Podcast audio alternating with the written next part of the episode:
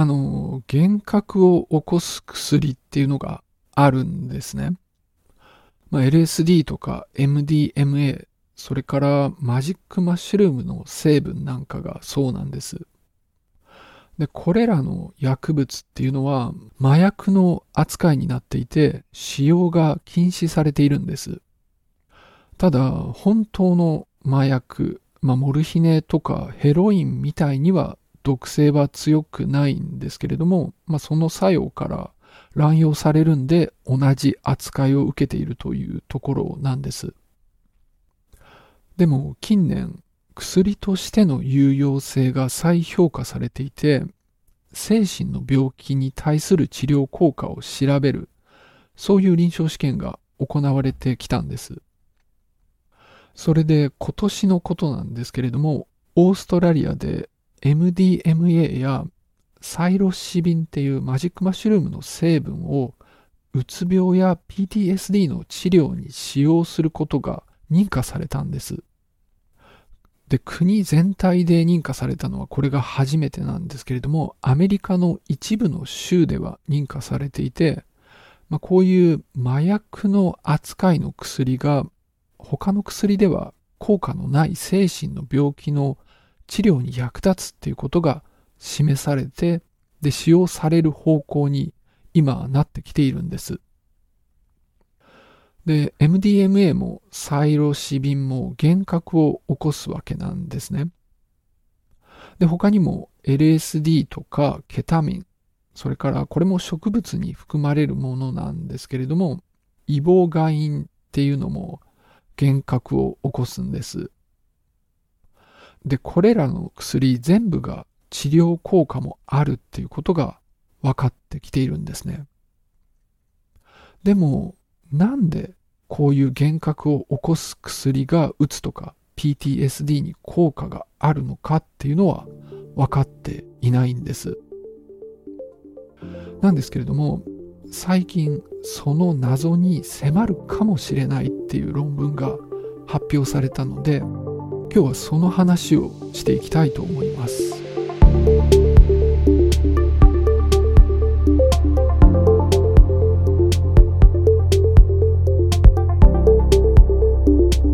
ポッドサイエンティストへようこそ、コナヤです。今日紹介する論文は、ジョンズ・ホプキンス大学のロメイン・ナードらによる研究で、2023年6月にネイチャーに掲載されたものです。でこの研究では、マウスを使って行動実験をしているんですね。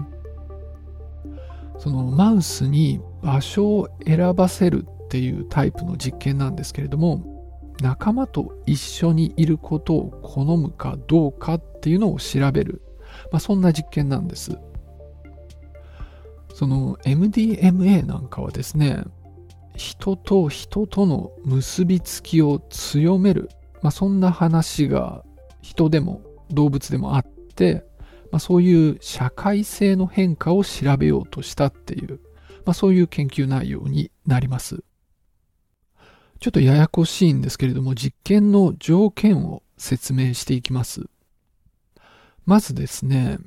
2種類の部屋をマウスに覚えてもらうんですね。例えば、青い部屋と茶色い部屋があるとします。で、片方の部屋、青い部屋の方には仲間のマウスがいるんですね。で、もう一方の部屋、茶色の部屋には誰もいないっていう状態にしておきます。で、一匹のマウスにですね、この両方の部屋を体験させるんですね。で、それで青い部屋の方には仲間がいるっていうことと、茶色の部屋の方では一人ぼっちになるっていうことを学習させます。で、その後にですね、部屋の半分は青、部屋の半分は茶色っていう、まあ、そういう部屋に入れるんですね。で、マウスはどちらの方にも行ける状態になってるんですけれども、その時にこのマウスはどちら側に長くいたか、つまりどちらを好んだかっていうのを調べるっていう実験になります。で、別のマウスと一緒にいるのを好んでいれば、青の方でたくさん時間を過ごして、一人の方が良ければ、茶色の方でたくさんの時間を過ごすっていう結果になるわけなんですね。で、以前に行われた研究で、マウスは若い時には仲間と一緒だった部屋の方を好むっていうことが明らかになってるんですね。なんだけど、年を取るともうそうではなくなるっていうことが分かっていたんです。だから若いマウスの方が社会的な状態を好む、社会性が高いっていうことが示されていて、年を取るとそうじゃなくなるっていうことなんです。で、今回の研究ではですね、実験の前に MDMA みたいな幻覚を起こす薬を投与して、で、その後にこの実験を行ったんです。で、大人のマウスの場合はですね、何も投与していない時には、まあ、さっきあったように、特に、ま仲間と一緒にいた部屋を好んだりしないっていう結果だったんですね。なんですけど、MDMA を投与した後だと、仲間と一緒にいた部屋の方を好んだんです。で、さらに LSD でもサイロシビンでもイボガインでも同じ実験を行っていて、で、これもすべて同じ結果で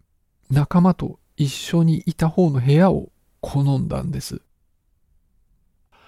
で、この結果の興味深かった点はですね、幻覚っていうのは数時間しか続かないもんなんですね。でもこういう行動の変化っていうのは何週間も続いたんです。というわけで今回の結果っていうのは、まあ、こういった幻覚薬っていうのは大人のマウスを若いマウスみたいに仲間と一緒にいるのを好むようにするっていうことなんですね。ということはひょっとしたら大人のマウスの脳が若返ってるのかもって、まあ、そういうふうに考えることができるわけなんです。で、そういう考えでもって、さらに脳の中での変化っていうのをこの論文では調べていってます。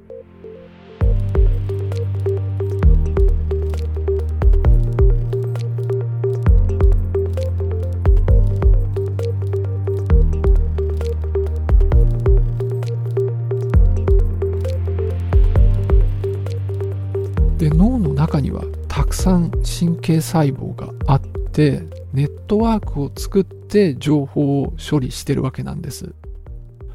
なんですけれどもこのネットワークっていうのは一度できたらもうその形のままっていうわけではなくって、まあ、配線が変化することができるんです。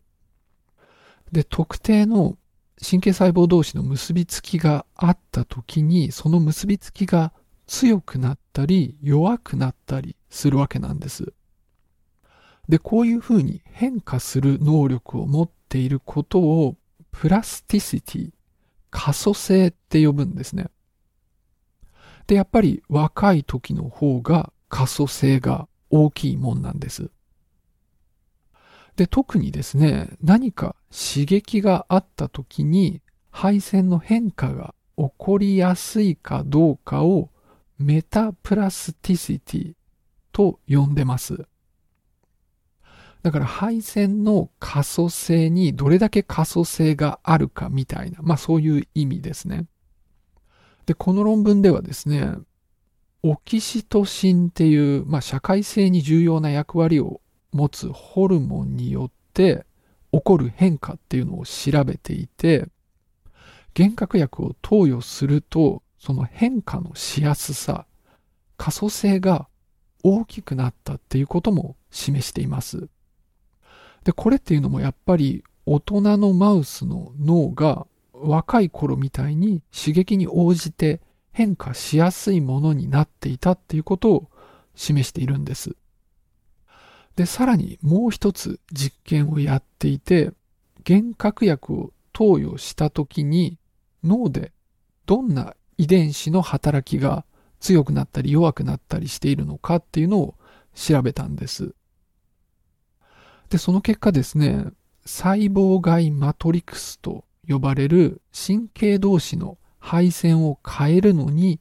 重要な役割を果たすタンパク質の発現が増えているっていうことも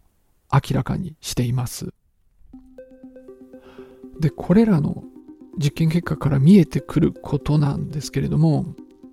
大人の脳っていうのは可塑性が低い状態なんですね。つまり、あんまり変化できない状態なんです。で、若い頃っていうのは可塑性があるんですけれども、あるタイミング、臨界期と呼ばれるものを超えると、まあ、扉が閉まってしまったようにもあまり変化できない状態になってしまうんです。で、今回の結果を考えると、MDMA みたいな幻覚薬っていうのはその扉を開けて一時的により変化できる状態、可塑性が高い状態を作ってるのではっていう、そんな可能性が考えられるんです。で、そういう状態になることによって、新しく学ぶことができるようになるんですね。で、それによって、うつとか PTSD の治療の助けになってるんではないかっていう、まあそういうことが考えられます。ただ、まあそういう結論に対する反論っていうのもあって、その幻覚薬っていうのが全体的な可塑性を上げてるんではなくって、まあ、今回測っているものだけがまあ変わってるっていう可能性もあるということなんです。だから、まあ、絶対にこう脳全体が若返った状態になってるということがこの研究だけで示せてるわけではないんですけれども、もし幻覚薬によって可塑性全般が上昇しているのであれば、こういった変化は社会性に限ったことではなくて、脳の別の働きについても起きてる可能性があるっていうことなんですよね。で、もしそうだとすれば、例えば運動に関係するところでも変化が起きていて、その脳卒中の後の運動機能のリハビリには可塑性が重要なんですけれども、まあ、それにも役立つんではないかっていうことが考えられるんです。で、実際にこの論文の著者らはすでにそういった研究を始めてると、そんなことを言っていました。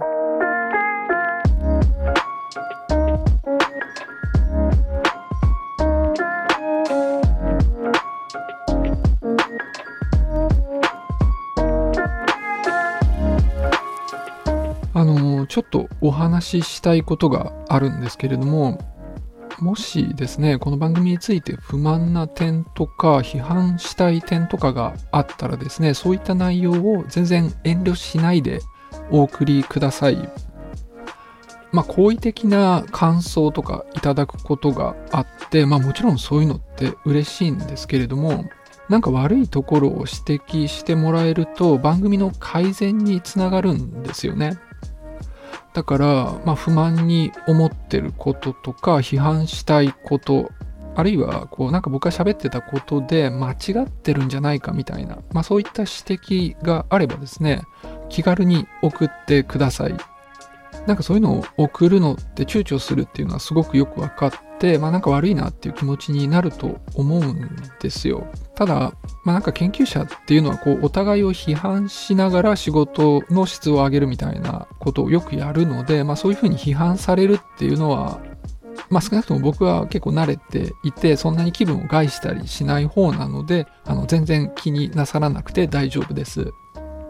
それでもやっぱり匿名の方が送りやすいと思うんですけれども、まあ、例えば Spotify の Q&A の機能であれば匿名でコメントが書けますし、あの Google フォームも用意してあって、あの番組の説明のところに載っています。まあ、こちらもですね、まあ、名前とか連絡先入れなくてもコメントを送ることができますので、まあ、そちらの方から送っていただければ嬉しく思います。ただ、まあ、ちょっとお断りしておかなきゃいけないのは、あの、送っていただいた点を全て直すことができるわけではないし、直さないっていう風な判断をすることもあるっていうことです。それは、あの、ご理解ください。でも、まあ、そうやって送るのっていうのは手間だっていうのはすごくよくわかってるので、まあ、全ての意見について真剣にあの検討しますし、感謝いたします。あそれから、あの、好意的な感想っていうのも今後もあの歓迎ですので、そちらの方もよろしくお願いします。じゃあ今日はこの辺で終わりにしたいと思います。最後までお付き合いありがとうございました。